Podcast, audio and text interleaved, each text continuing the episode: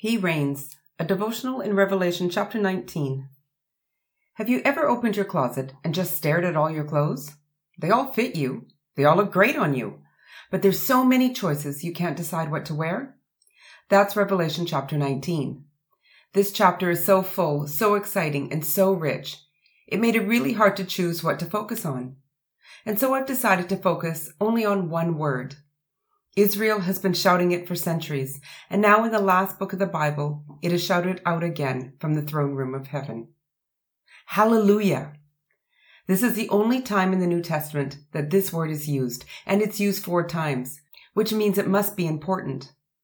The word hallelujah means God be praised. In the Psalms, hallelujah was sung as a praise to God because of the victory he gave Israel over Egypt.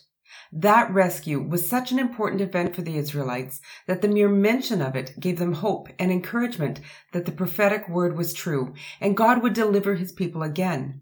They had no other response but to yell out, Hallelujah, God be praised. Here in Revelation 19, we have four hallelujah choruses because God has not only rescued his people from Egypt and Babylon, but from the very grip of the evil one.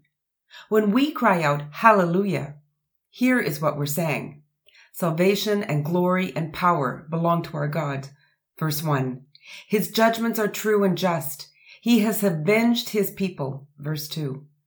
For the Lord God Almighty reigns. Verse 6. In your darkest hour, when you feel like giving up, whisper to yourself, Hallelujah! Salvation and glory and power belong to our God.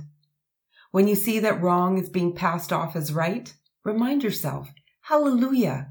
God's judgments are true and just.